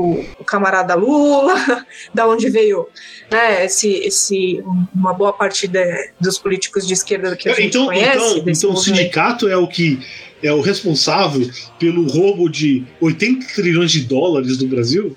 Como assim, né? Não sei, cara. Não sei tá número, entendeu? No Então, meu bolso não veio nada. 80 trilhões. Você não recebeu parte dos 80 trilhões que o PT roubou? 80 Não, cara. trilhões. Eu queria muito saber de onde veio esse dinheiro e pra onde foi, né? Não Porque é negócio meio. Porra, o, o- é, é do Olavão, cara. O Olavão ele vai aumentando toda semana, aumenta. Então eu tô fazendo a projeção da última vez, agora deve estar em 80 trilhões de dólares. Porra. É, então, sei lá. Continua, Priscila. Então, mas eu acho que os sindicatos ele vai, eles vão se adaptando, vão agregando aí as novas pautas, né, inclusive das modificações dos, dos meios de produção, né, indústria 4.0, predomínio do setor de serviços em, em relação ao setor produtivo industrial. E aí eu acho que os sindicatos vão, se- vão se adaptar porque sindicato reúne trabalhador, trabalhador sempre vai existir, quanto mais precarizado, mais necessário é o sindicato e as organizações que reúnem e representam os trabalhadores. E aí, André? É, eu, cara, eu finalizo dizendo que, pô, Paulo, você falou aí do, do, do Lula, né? Eu acho que, cara, se você tem idade pra saber quem o cara foi e saber quem o cara foi na sua época, esquece quem ele foi como presidente e foca o que ele fez como sindicalista. O que ele fez como sindicalista foi, foi realmente algo que fez diferença. E o que ele fez como presidente tirando uma ou duas coisas, é, não vai ser relevante para absolutamente nada do que, que a gente vai ter como futuro. Perfeito, perfeito. Na minha Já- visão, de novo, na minha visão. Não, sei, não sei se eu concordo plenamente com isso, não, mas tudo bem. Por favor, não concordo. Januzzi, discorde, por favor. Não, cara, pra mim eu só vou falar, já que entrou no Lula, é, e eu só tenho uma coisa a falar, cara. O Lula é um ladrão que roubou meu coração, cara. Não, cara, Lula, é, ele, ele realmente foi o cara que conseguiu implementar um, um projeto é, social que tirou milhares de pessoas, assim, é, é o que ele fala, é o discurso dele, é o discurso dele, mas é verdade, tá lá nos dados, pega lá os dados do Diese, do IBGE, que seja, e aí você vai ver, cara, é só ver os gráficos lá, você vai observar o que que era o país no Fernando Henrique Cardoso o que que foi na era Lula. Agora, sim, gente se reindustrializou, parou, a gente conseguiu, na era Lula-Dilma, parar o processo de desindustrialização que, que, que se aprofunda hoje? Não, entendeu? Mesmo. Então, no fim, ao cabo, é o seguinte: falta um projeto para esse país. E nenhum governo, até agora, depois é, de, de, Getúlio Vargas conseguiu implementar um projeto de país. E é isso. Pronto, acabou. Lembrei aqui de uns anos atrás, lembra aquele programa Hermes e Renato? Lembro. Tinha um personagem que era o Joselito. Sim. O Adriano, que Joselito tinha nome Sem noção. nome. Né? Sem noção. Sem noção. Porra, Joselito de Cascatinha. E eles fizeram um quadro que era Joselito pra presidente. cara, e, e, aí você pensa, porra, mó, mó zoeira e tal. Aí quando você vê a realidade que a gente tem hoje, cara, o Joselito não era uma má ideia. em comparação com o que a gente tem, é foda. Você sabe que Joselito inspirou o nome da cadelinha da minha mãe que era Joselita. Não, agora, Ela era sem falou... noção. Sensacional. Bom, pacientes ouvintes do Quina do Mundo. Hum. Quero fechar aqui com sábias palavras do nosso amigo Carlos. Trabalhadores de todo mundo, univos. Vocês não têm nada a perder além de suas correntes. Exato. Boa. É, Carluxo? Carlos Carluxo? É. Carluxo? O ex quase embaixador. Não, não, não. Esse, esse era o Edu. Ah, o Carluxo, Carluxo é o. É o da lua. É o pavão misterioso. Eu nunca sei quem é um com é o outro. Pavão misterioso. o Rodo Shower? Dá pra substituir. Os, o, o, bicho é, são substituíveis. Sim. Tá bom, tá bom. E aí, alguém tem alguma recomendação pra hoje? Algumas. Vamos com a nossa convidada aqui, Priscila. Você recomenda alguma coisa pra gente aí? Ah, eu recomendo, cara. Putz, tem muita coisa legal sobre sindicalismo. Eu acho assim, ó, primeiro de tudo, eu recomendo todos os filmes do Ken Loach. O Ken Loach é um cara, um cineasta inglês, é, não sei se vocês conhecem, fez Você Não Estava Aqui, fez o Eu, Daniel Blake. Guerra e Liberdade. Esse eu não... Qual que é esse? Porra, da Guerra Civil Espanhola. Esse eu não lembro, Paulão. Puta merda. Furo. Mas Bom, assim, mas tem um eu tô recomendando dele... todos os filmes dele, mas eu não assisti todos, tá? Mas eu, eu, assisti vários, mas não todos. Bom, dos filmes dele que eu assisti, que trata exatamente sobre sindicalismo, tem o Pão e Rosas, muito legal, não sei se vocês já viram, é do ano 2000 esse filme. É muito... Era uma recomendação minha. É, já roubei. Adrian Brody, é, ator principal, muito legal, muito legal mesmo, recomendo. Tem também o Você Não Estava Aqui, que eu acho que é um desenvolvimento, não trata exatamente sobre sindicalismo, mas se trata do que a gente falou sobre a precarização do trabalho, ou seja, o que, que é você ser o empreendedor de você mesmo uhum. nesse mundo, o que, que é esse papo aí de empreendedorismo tá nesse filme, vai lá que você vai ver o que que é. E aí tem também um filme antigão, clássico, do Mario Monicelli, que se chama Os Companheiros, de 1963. Belíssimo esse filme, cara. Vai lá, você não vai se arrepender. Ah, eu não gosto de clássico. Puta, cara, vai que você não vai se arrepender. É um filme muito legal com Marcelo, Marcello Mastroianni, galã ah, da época. Grande, grande, pô. E aí tem um do, também dos Irmãos Dardenne, de 2014, filme belga, que se chama Dois Dias, Uma Noite, que é bem legal. Ele, ele trata do que, que seria, do que, que seria não, do que, que é, é você ter que se virar individualmente, né? A atriz principal lá passa um perrengue do que, que é ter que se virar sem sindicato, tendo que negociar diretamente com o patrão. Então, assim, a correlação de forças fica bastante clara ali. Um filme bastante interessante, bastante tocante. Eu, eu recomendo. Livros, gente, livros. Tem, quem quiser se aprofundar, o clássico é o Alambir, se chama Da Grande Noite à Alternativa. O movimento operário europeu em crise. Ou seja, ele tem bastante centra, ele é bastante centrado no, no movimento sindical é, europeu e um grande crítico, inclusive, do movimento sindical, que, que na, na Europa foi bastante pautado pela social-democracia. Eu acho que é uma visão bastante interessante. E aí, para movimento operário, é, sindicato, sindicalismo no Brasil, tem um livro que se chama Além da Fábrica, do Marco Aurélio Santana e José Ricardo Ramalho, são os editores além da fábrica, trabalhadores, sindicatos e a nova questão social. Que aí esse livro ele é do início dos anos 2000, de 2003. Então ele, ele vai assim tratar da uberização, né? Mas ele trata bastante é, do que a gente meio que discutiu assim, faz o resgate histórico e depois no final ele fala quais são o que, que ele entende o que, que são os novos rumos para o sindicalismo. E é uma coisa legal porque ele trata bastante da situação do Brasil. Então é um livro interessante. E sobre uberização, gente, tem uh, os trabalhos da professora Ludmila Abílio, que eu recomendo vocês procurarem no YouTube, Ludmila Abílio, Ludmila Kostek Abílio. Tem palestras dela, ela é uma grande estudiosa sobre a questão da, da uberização. Papers dela também são fáceis de ler, embora sejam trabalhos científicos, eu acho que é bastante acessível e, e é bastante interessante. Então, para mim, as recomendações, acho que é isso. Muito bom. Maravilha. André? Eu vou lá. Na minha primeira pergunta foi sobre por que, que todo filme de mafioso tinha a ver com sindicato, enfim.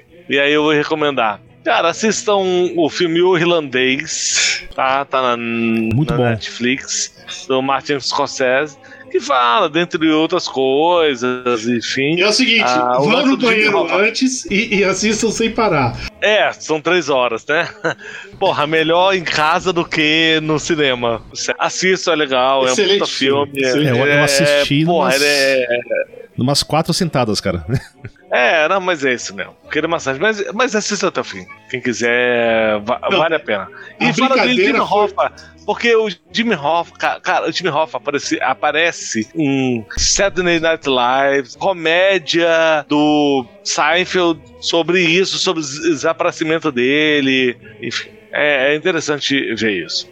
Ah, outro é, sobre sindicatos é, relacionados à, à máfia. Sopranos, e aí são seis temporadas Sopranos, é, é uma delícia assistir.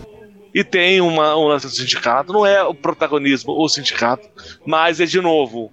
E aí vocês usem é, o seu poder de crítica, o, as referências que vocês têm para pensar sobre isso. E o último, para mim, é uma série inglesa chamada Pink Blinders, que também é sobre um grupo, uma família é, de poderosos, ciganos poderosos lá, que quando eles queriam fazer a diferença, eles usavam o sindicato. Até o momento que eles ficaram tão poderosos que eles precisavam ser contra o sindicato. E aí foi uma puta treta, é foda, é, é gostoso. É isso. Fala, Januzzi. Bom, vamos lá. Eu vou botar no, no site do, do Kina o link para três artigos. São artigos bem curtinhos, mas que eles relacionam assim é, ficção científica e fantasia com relações de trabalho. Tá? Então são, são três artigos fáceis de ler, bem rapidinhos. É que os nomes são enormes, então eu só vou. Tá no site, entra lá que eu vou, que eu vou colocar. Fora isso, eu vou recomendar uma música que chama Hecatombe Genocida. Música nova. Hecatombe Genocida. Isso. Tá ótimo, né? O nome Light. Light. 21. Essa banda, Revolta, é um, é um, um power group aí, que quem canta, inclusive, é a voz principal, o João Gordo. Escutem lá no YouTube, tá fácil. Vai, vai fazer muito sentido o que a gente tá conversando aqui hoje. E finalmente alguns filmes também. Eu acho que o primeiro, assim, que é um. que é um filme clássico, que é o Tempos Modernos, do Chaplin, de 36. Esse eu acho que todo mundo viu. Outro filme é o é Germinal, né? Eu não sei exatamente como é que é a pronúncia correta disso, de 93. Germinal. Germinal? Isso, então. Esse, esse, Isso, esse é então. verdade. Tem esse também, Thiago. Esse é muito bom. Que é baseado no Muito livro bom, do, do Emily Zola, né? Que é bem interessante esse filme. é bem- Emile Zola. Zo- Ah, porra, eu não sei falar francês, velho. Não foda-se. Eu vou recomendar também um curta que chama Dias de Greve, de 2009. Ele é curtinho, tem 24 minutos. É do Adley Queiroz, que se passa ali nos arredores de Brasília. É bem interessante. Eu vou botar o link que eu achei, que é o curta inteiro, mas por alguma razão, eu só achei um link que tem audiodescrição. Então tá meio estranho pra ver, mas pedinho, então é de boa. Fora isso, Indústria Americana, American Factory, que é um documentário de 2019 do Netflix. É bem interessante. E por último, eu acho que esse filme aqui eu achei interessante que ninguém falou nele. Robocop. Como assim? Não, não, repete aí que aqui cortou. Robocop é isso, velho. Robocop, Robocop é isso. Vocês lembram Cara, da... tem tudo a Agora você vai ter que explicar. Não, vocês, vocês lembram da história do Robocop? Não, sensacional. É, mais- lembro. levemente, cara. A- levemente. Eu lembro, eu lembro. A polícia em Chicago, é Chicago Detroit, né? Detroit. Ela foi terceirizada, né? Então a OCP que cuida da polícia, que é uma corporação. E aí ela começa a sabotar a polícia, assim, ela deliberadamente corta recursos, corta, sabe, piora as condições de trabalho, e aí a polícia entra em greve. Porque como eles não são mais funcionários públicos essenciais, eles podem entrar em greve. Eles têm direito à greve. E aí ela usa isso como uma, um motivo de meter o Robocop no meio pra fazer os desígnios dela. Sacou? Então acho que tem tudo a ver. Caralho, eu pensei, porra, ninguém falou do Robocop, sério mesmo. Putz, eu não lembrei. Mas é uma bo- boa lembrança. Pô, Robocop é foda, velho. Mais uma coisa aí, ô Thiago. Só isso. Deixa, eu vou, vai ser por último, mas eu vou te quebrar as pernas. tá? vamos ver, vamos ver, vamos ver. Então, bom, a minha, minha a, hoje vou ser bem eclético. A minha primeira recomendação é um livro que foi um socialista americano, chama Upton Sinclair. Com primeira metade do século XX ele foi bastante influente e ele escreveu esse livro chama The Jungle. O livro foi extremamente influente não pelas razões que o Upton Sinclair queria. Tá? Ele descreve a indústria de, de carne lá de Chicago, né? De enlatar carne. Ele estava querendo fazer aquilo uma propaganda de socialismo é, lembra, é 1905 o livro, tá? Então não é União Soviética nem nada. E ele descrevia a situação de trabalho né, nessa indústria aí de enlatados de carne lá em Chicago. Sabe aquele filme de, de faroeste que tinha lá todo o pessoal levando gado lá? Então o gado acabava em Chicago e era, e era enlatado e vendido pro resto do mundo. E assim, e, e o que ele descreve assim é, é uma família imigrante chegando nos Estados Unidos tentando fazer as coisas só se fodendo. E se fodendo assim espectralmente. Tudo que os caras fazem são enganados o tempo todo, só se fode, trabalha em condições péssimas. Foi um show de horror. Foi extremamente influente porque, por causa desse livro, eles criaram regras para qualidade de comida. Porque literalmente você estava comendo merda antes, antes disso. Bom, aí eu vou, vou fazer um, um, é um documentário. Merda que evolu evoluiu pra coliformes fecais, tá? Não, é, sei lá, não era só Hoje coliformes... a gente.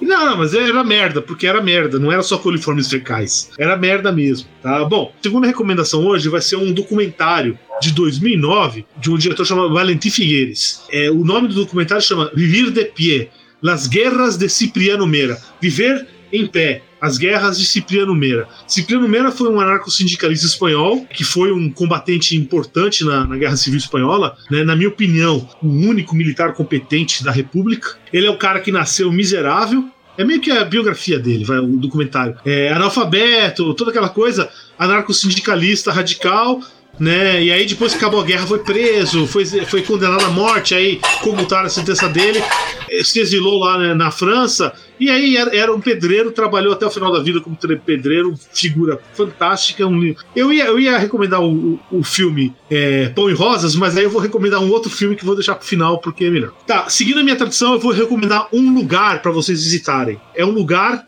que agora não dá para fazer. Essa bosta dessa pandemia, tá tudo fechado. É um lugar que chama A Casa do Povo. Fica lá no Bom Retiro. Eu vou, eu vou só ler o que tá lá no site dos caras. O espaço nasceu de um desejo duplo: homenagear os que morreram nos campos de concentração nazistas e criar um espaço que reunisse as mais variadas associações que tinham nascido aqui, na luta internacional contra o fascismo, visando assim dar continuidade à cultura judaica, laica e humanista que o nazifascismo tentou silenciar na Europa. É um centro cultural é, judaico aqui em São Paulo, que teve, começou no, ele foi inaugurado em 1953, sobreviveu aí muito tempo fazendo muita coisa, e é lógico, como todo esse tipo de coisa começou a decair nos anos 80, né?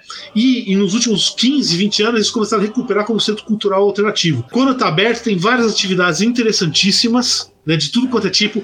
É muito legal, eu recomendo para todo mundo. Viu, Priscila? Você que gosta dessa parte de roupa, não sei o que, eles tinham, quando estavam aberto ainda, né, antes da pandemia, eles tinham uma oficina de, de moda. Então, Nossa, legal. Então tinha assim, tinha e, e tinha gente assim, aí eu não manjo disso, né, mas pessoal da, importante da moda de São Paulo que, que mostrava para as pessoas, para criança, principalmente como fazer as coisas. E tinha máquinas, tudo infraestrutura para fazer o negócio. Vou recomendar dois cantores que eu adoro. Eu nunca tinha recomendado música, mas agora eu vou fazer dois caras que eu gosto muito. Um mais antigo, que é o Woody Guthrie. Sou pessoal música folk americana, mas um, de, um, de um aspecto mais de esquerda. Então o Woody Guthrie ele tem várias músicas sobre sindicatos, é, lutas. Inclusive tem uma música dele que ele nunca publicou, mas agora, depois que ele morreu, saiu, que é chama Old Man Trump, que é sobre o pai do Trump, que era um tremendo filho da puta. O Woody Guthrie, ele, ele morava num apartamento, num, num cortiço que era do, do pai do Trump.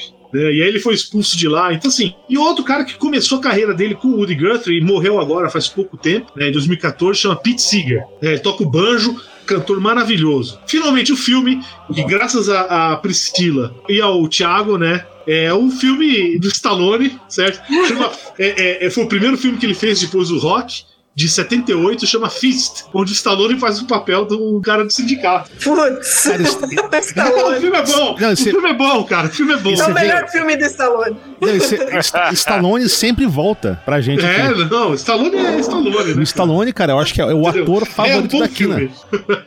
É. Ator favorito daqui, não. Se algum dia a gente ficar famoso e rico, puder contratar um, um ator pra fazer uma propaganda daqui no mundo, vai a ser gente Stallone. convida, a gente paga pro cara vir. Vai ser Stallone. Porque ele não precisa nem saber português, né? Não vai conseguir pronunciar direito, entendeu? Então, Caguei. E lembrando, pessoal, quinanomundo.live, É isso. senhores, todas as indicações mais estão alguma lá. coisa? Priscila, Pois mais não, alguma André. coisa? É isso, gente. Eu tô à disposição. Adorei participar do programa. Bom, então eu acho, vamos ficar por aí mesmo, né? Obrigado aí pela, pelo teu tempo aí, viu, Priscila? Foi um prazer tê-la aqui com a gente. Estou à disposição. Pode chamar para tomar uma cerveja. Priscila, brigadão, viu? Agradeço a paciência de todo mundo envolvido. Imagina, pessoal. Adorei. Porra, foda. Adoramos também. Adorei, adorei o programa de ficção científica. Foi fantástico. Obrigado, galera. Valeu. Falou! Tchau, pessoal.